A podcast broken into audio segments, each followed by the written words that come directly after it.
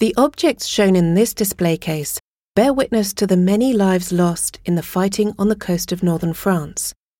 Amongst them, you can see a rusty rifle, which the Musée de l'Armée obtained for its collections for this exhibition.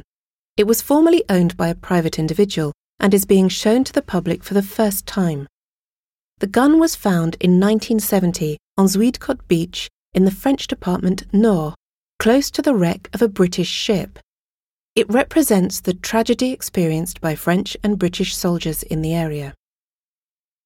Great Britain was France's ally and fought at her side from 1939 onwards, primarily at sea. On the 25th of May 1940, the Allied forces found themselves overpowered, and Field Marshal Lord Gort ordered the British Expeditionary Force to retreat to Dunkirk. Weygand, the French commander in chief, likewise ordered his troops to make for the improvised camp entrenched around the town. French and British troops then tried to organize a makeshift defense there. Finally, Operation Dynamo began, and around 220,000 British soldiers and 100,000 French soldiers were evacuated to Great Britain by sea. Around 400,000 Allied soldiers were surrounded by the German army in a pocket around Dunkirk. 340,000 were evacuated, while 40,000 were taken prisoner.